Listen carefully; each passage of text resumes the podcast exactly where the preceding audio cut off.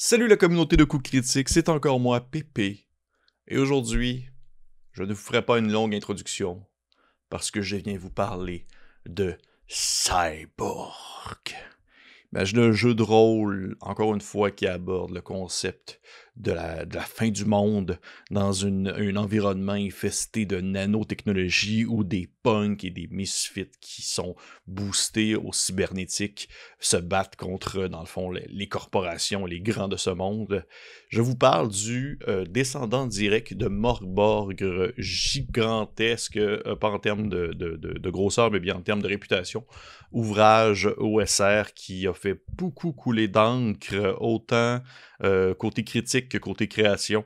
C'est un jeu de rôle qui, je crois présentement, doit être le jeu de rôle OSR le plus populaire ou du moins le plus vu euh, de l'avant parce que c'est fou. C'est fou la quantité de stock qui est sorti, c'est fou la, la, marée de gens qui se seront lancés euh, dans la production, dans le jeu, dans la création entourant Morborg. Ça a été vraiment une bombe au milieu du, de, on va dire, des, productions plus indépendantes, alors qu'aujourd'hui, on ne peut plus vraiment considérer Morborg comme étant, peut-être, mais du moins, c'est tellement rendu gros et c'est tellement rendu big et l'équipe derrière est tellement rendue, euh, on va dire, euh, euh, nombreuse que c'est. Est-ce que c'est vraiment encore un produit indépendant? Bon, c'est pas le genre de questionnement que je vais répondre aujourd'hui, parce qu'aujourd'hui, je viens vous parler de son descendant, de son fils, de son bébé. Je parle de Cyborg.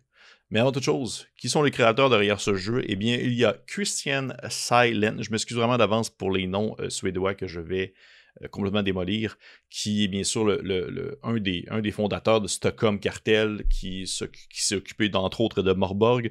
Il y a euh, l'incontournable Joan Nord, qui, euh, qui s'occupe du graphic design, des illustrations en bonne partie, qui s'en occupe également pour Morborg, et on connaît très bien sa touche, on la reconnaît même.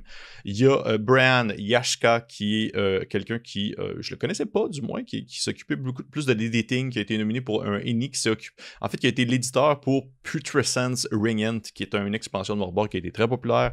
Il y a Walton Wood, la personne qui euh, s'occupe de Ex Libris MB, qui est un site internet qui euh, compile en fait les euh, différents modules euh, suppléments et toute autre chose qui concerne encore une fois Morborg.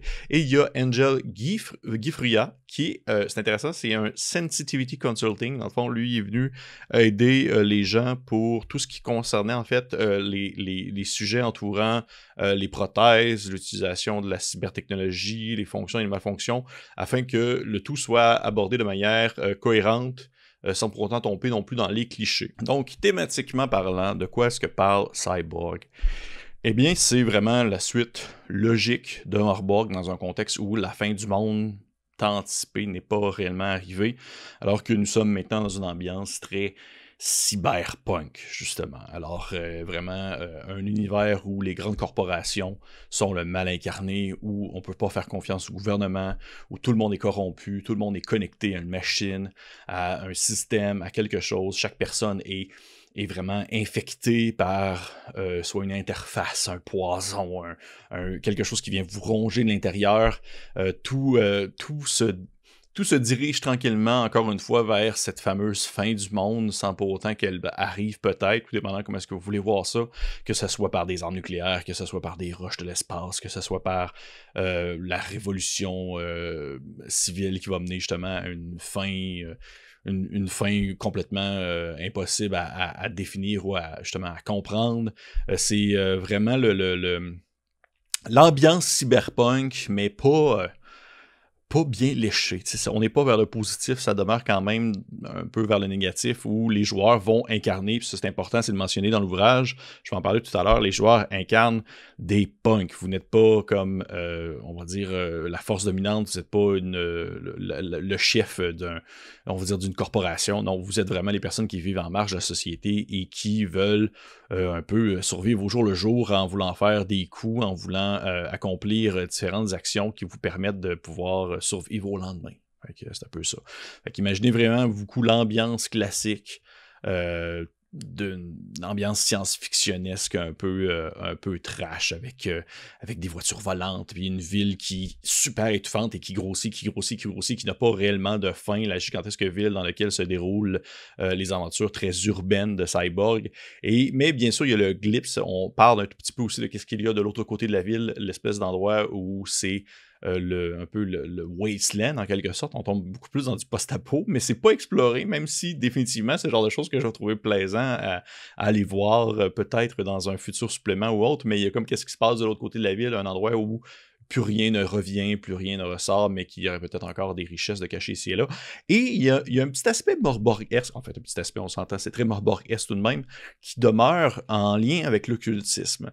Dans le sens que euh, euh, l'occulte et la magie est encore présente. Donc oui, on a du cyberpunk, mais oui, on a de la magie, sauf que la magie n'est pas quelque chose de euh, je suis un machin qui lance des boules de feu. C'est vraiment je dirais quelque chose qui vient vous corrompre de l'intérieur. C'est des secrets enfouis du passé qu'on remet à la surface et qui ne sont pas nécessairement plaisants à explorer et à vouloir utiliser et qui sont très incompris, si on veut, par la, majorité de la population. Donc, euh, euh, c'est vraiment une, une, belle approche que j'apprécie beaucoup plus que simplement le fait de dire que j'ai un gun du futur, mais aussi je lance euh, des projectiles magiques à tout vent. C'est pas du tout ça. Et c'était pas du tout ça non plus dans Morboard non plus. Donc, c'est une, il y a un petit quelque chose que j'aime beaucoup qui ont été ramenés à ça, où est-ce que l'occulte et euh, les secrets de cette époque de Morborg demeurent présents. Il faut juste fouiller pour les trouver, mais est-ce qu'on tombe sur quelque chose de qui est bien de remonter à la surface? Pas nécessairement. Fait que pour ça, c'est une belle ambiance que j'apprécie énormément beaucoup. Et là, je vais mettre mon petit grain de sel personnel. Euh, du médiéval fantastique, ben il y en a, puis il y en a, puis il y en a, puis qu'on parle du, du light, du high, du low fantasy, euh, euh, du, justement du très métal comme Morborg ou euh, à la limite nordique ou autre, eh bien, il y en a, il y en a pour toutes les sauces, alors que du cyberpunk à la Morborg, j'en vois pas à PLT, il n'y en a pas à la pelle, il y en a pas, oui, il y en a, mais je vais l'expliquer plus tard à la fin de ma, ma, on va dire de ma vidéo que je trouve que Cyborg justement réussit à tirer son épingle du jeu en offrant quelque chose que les autres ne peuvent pas m'offrir à moi personnellement. Côté système, Cyborg reprend exactement les mêmes bases que Morborg, mais va aller chercher quelques petites spécificités concernant sa thématique bien particulière futuriste. Euh, mais tout de même, ça demeure le même à un certain point. Donc, si vous avez joué à Morkborg, vous savez jouer à Cyborg. En gros, c'est un système D20. Vous lancez le D20. Vous devez avoir le plus haut possible selon un seuil de difficulté qui est défini par le maître de jeu. Et vous avez dans le fond des caractéristiques qui viennent vous apporter des modificateurs, soit positifs ou négatifs, et qui vont influencer la réussite ou votre échec de l'action que vous souhaitez entreprendre. Donc, vous lancez euh, un D20 et le seuil de difficulté en moyenne est de 12. Et puis, mettons que vous avez un plus 2, vous avez 14 grâce à votre plus 2 eh bien, vous avez réussi votre action. C'est euh, vraiment un système super simple, mais qui a fait ses preuves et qui est tout de même très complet dans ce qu'il veut offrir. C'est possible, bien sûr, d'avoir des classes, bien que le, jeu propose aussi une, alternative où est-ce que vous êtes, sans classe. Morborg avait fait la même chose. Euh, la gestion de l'équipement, de l'armure, euh, des armes. Un personnage va bien sûr avoir des points de vie, mais aussi avoir des dans Morborg, il y avait ce qu'on appelait des, des, euh, des, omens, dans le fond, des espèces de visions qui vous permettaient d'influencer un peu la partie. Et bien là, c'est des glitches. Les glitches euh, électroniques qui vont en quelque sorte influencer euh, vos actions, votre réussite, votre échec que vous allez pouvoir dépenser. Euh, il y a une gestion maintenant de, de, dettes. Vous avez des dettes envers une autorité en place. C'est une thématique qu'on revoit souvent dans un contexte cyberpunk. Et euh, bien sûr, des cybertech qui vient aussi euh, vous donner des petits points positifs, mais aussi des points négatifs, selon ce que vous en faites et selon si vous l'utilisez trop souvent. Donc, et comme Morborg, Cyborg ne euh, propose en fait au maître de jeu de ne pas lancer de dés lorsque vient le temps de faire interagir des personnages avec des personnages non joueurs, ce qui est quelque chose que j'apprécie énormément, euh, puisque euh, je trouve que ça permet au maître de jeu d'être beaucoup plus tourné vers la fluidité, la narrativité et ce qui se déroule dans la partie plutôt que de devoir gérer des dés. Donc, même si c'est le personnage qui se fait attaquer, c'était pas le maître de jeu qui va lancer un dé afin de définir s'il touche le personnage, mais plutôt euh, celui-ci qui doit lancer un dé pour savoir s'il réussit à éviter le coup euh, de l'ennemi en question. Moi, c'est une petite spécificité que j'avais beaucoup appréciée dans Morborg, et le seuil de difficulté, en fond, pour éviter un coup demeure le même, c'est-à-dire 12, une des, cinq caractéristiques, que ce soit agilité, euh, dans le fond, connaissance, présence, force ou endurance, va être réquisitionné selon le type de jet que vous voulez faire. C'est vraiment simple, pour vrai, c'est super simple à comprendre, c'est super simple à décortiquer. Euh, je, pense que ça se prend vraiment sur le, bord d'une table et euh, c'est très facile à, si on veut, assimiler pour un groupe pour pouvoir rapidement jouer euh, selon, dans le ce que vous souhaitez faire.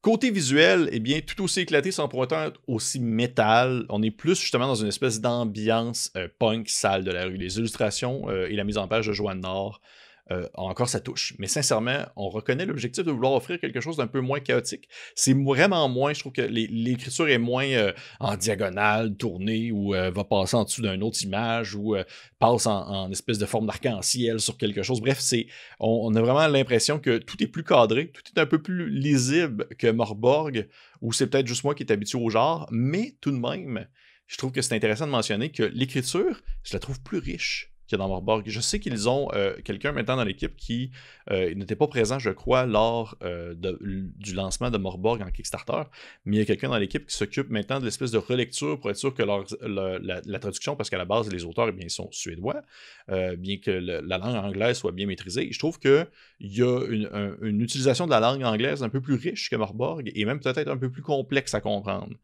pour les personnes qui sont peut-être moins habituées, alors que je trouve que Morborg se lisait tout de même très bien pour quelqu'un qui n'était pas anglophone Cyborg, je trouve qu'il y a une petite touche, un petit quelque chose de plus qui embarque, mais c'est pas insurmontable, je trouve, selon votre, votre niveau. Là. Je pense juste que ça demande tout de même un peu plus de.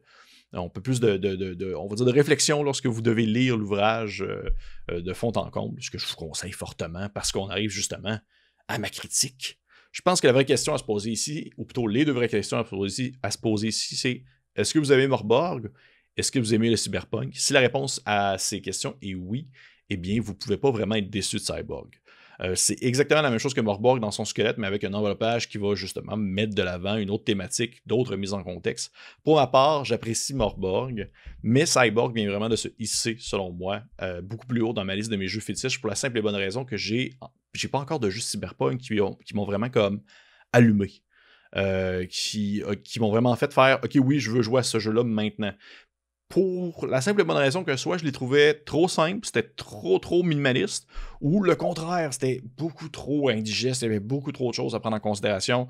C'était des grosses boîtes super super longues à lire, puis j'ai d'autres choses à faire, j'ai d'autres livres à lire. J'aime ça justement quelque chose qui est, pas nécessairement rapide sur le pouce, mais quelque chose qui va euh, avoir un bel équilibre entre sa crunchiness, qu'on dit, sa complexité, ainsi que, euh, on va dire, sa fluidité. Et Cyborg se trouve vraiment parfaitement, je trouve, entre les deux. Euh, ça remplit vraiment le mandat haut la main d'avoir un système simple mais complet. Il y a des nombreux tables aléatoires, il y a ses options de personnalisation, des idées, son approche apocalyptique néo-futuriste. Et de plus, comme je l'ai mentionné, du médiéval fantastique, qu'il soit metal, dark grim, high hollow fantasy, c'est pas ça qui manque sur le marché. Alors que du euh, cyberpunk euh, minimaliste, pas nécessairement minimaliste, mais OSR, il n'y en, a pas, il y en a pas 30. Là, donc, c'est euh, vraiment. La formule de Marburg est reprise. C'est peut-être moins nouveau, moins révolutionnaire parce qu'on est habitué au genre, mais ça demeure super efficace, ça demeure super attirant. Et de ce fait, je trouve que c'est quand même intéressant de mentionner euh, qu'est-ce que Cyborg possède euh, de plus que Morborg n'a pas. Vu justement sa thématique, vu justement sa mise en place. On parle entre autres d'un générateur de mission, très très cool, générateur de mission qui vous permet de créer sur le fly euh, quelque chose que les joueurs doivent faire. Une ambiance plus diverse selon les zones de la ville. Je trouve que oui, Morgborg explorait bien son territoire, mais Cyborg a vraiment une ville qui est découpée comme en secteurs et chaque secteur est super, super différent d'un autre, à un point où est-ce que justement, il y aurait un, il y a un secteur qui est ce qu'on appelle les hills, ou du moins, il me semble que ça porte ce nom-là, et c'est une ambiance très, euh, c'est des riches, c'est très mondain, et c'est super bien cadré. On est vraiment moins de l'espèce d'ambiance un peu dégueulasse euh, de Warhammer-esque de Morborg, où même les riches sont un peu dégueux puis ont des pustules d'en face. Non, il y a comme vraiment quelque chose qui vient scinder, couper entre les différentes sections euh, de la cité dans laquelle se déroulent les aventures, que je trouve super, super le fun à explorer.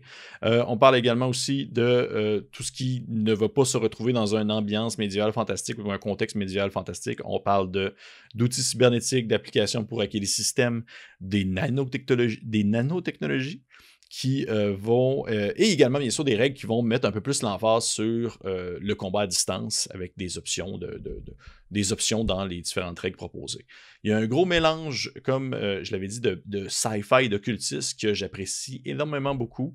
c'est comme s'il voulait un peu montrer que l'esprit Morborg est encore là, et qu'il demeure, euh, on va dire, bien présent malgré cette, belle couche de néon et cette belle couche de personnes sur moto qui, euh, qui a une chainsaw dans les mains.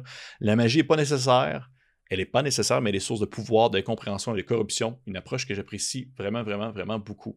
Et chose, dernière chose très intéressante, ou du moins euh, importante à mentionner, c'est la règle zéro. Dans la section système de jeu, il y a une règle zéro qui est mentionnée. Ils disent, vous pouvez prendre ce jeu et vraiment le défaire, le, démantibuler, faire ce que vous voulez avec. Côté règles, vous pouvez changer tout ce que vous voulez au côté règles, excepté une. Il y a une règle qui est obligée de suivre selon les auteurs du jeu, c'est que les corporations, la police, les cops, le, capitalisme, ce sont l'ennemi. Vous jouez contre eux. Vous ne jouez pas avec eux ou vous n'êtes pas eux. Vous êtes vraiment ces gens-là en marge de la société. Et c'est vraiment là que les auteurs veulent aller sur la, on va dire, le style de jeu qu'ils veulent s'attendre. C'est que c'est des personnes qui vont vouloir vraiment être constamment, euh, on va dire, contre l'autorité en place. C'est la règle zéro qui est mentionnée dans le livre. Euh, que je trouve quand même intéressante à aller voir. Je n'aurais jamais pensé jouer justement le, côté des grandes corporations, surtout que euh, les différentes classes qui sont proposées dans le jeu, que ce soit euh, un ancien justement cops, un, ancien, mercenaire des corpos ou quelqu'un qui a été élevé dans la rue puis qui est super bon avec les, différentes, technologies. Je me serais jamais dit Ah oui, il va être le chef d'une grande corporation. Il n'y a pas de. Il nobles ou de, personnes riches. Vraiment, toutes les classes sont des individus qui, qui en arrachent, mais qui ont leur petit quelque chose qui fait en sorte qu'ils peuvent être utiles dans une équipe. Euh, s'ils réussissent à survivre à la première, euh, première mission qu'ils vont se faire donner, parce que sans demeure que le jeu est très mortel, très violent. Euh, facilement, vous allez vous faire éclater la tronche, j'en suis persuadé, parce que le minimum de points de vie est en 1 et le maximum étant très bas. Et pour, ce, pour ça, je trouve que Cyborg est, je pense, du moins pour l'instant, un de mes si ce n'est mon gros coup de cœur de l'année 2022. J'en ai quelques-uns, là, mais là, Cyborg, euh, en tout cas, du moins, dans son genre, c'est vraiment, pour moi, c'est la palme euh, du cyberpunk.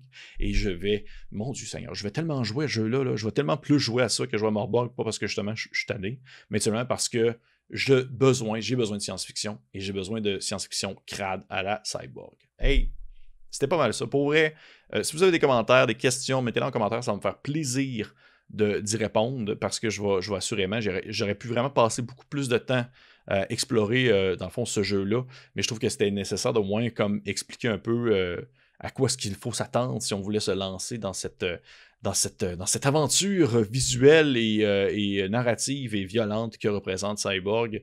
Pour l'instant, l'ouvrage n'est pas encore euh, accessible réellement, euh, ni physique, ni en PDF. Seulement les, personnes qui ont backé, dans le fond, qui ont soutenu la campagne de socio-financement ont accès au PDF. Mais dès que l'information sera sortie, je vais la, rajouter dans les commentaires en dessous de la vidéo. Donc, tout dépendant quand est-ce que vous regardez cette vidéo-là, vous allez voir en dessous, allez voir s'il y a des nouveaux liens qui ont été placés.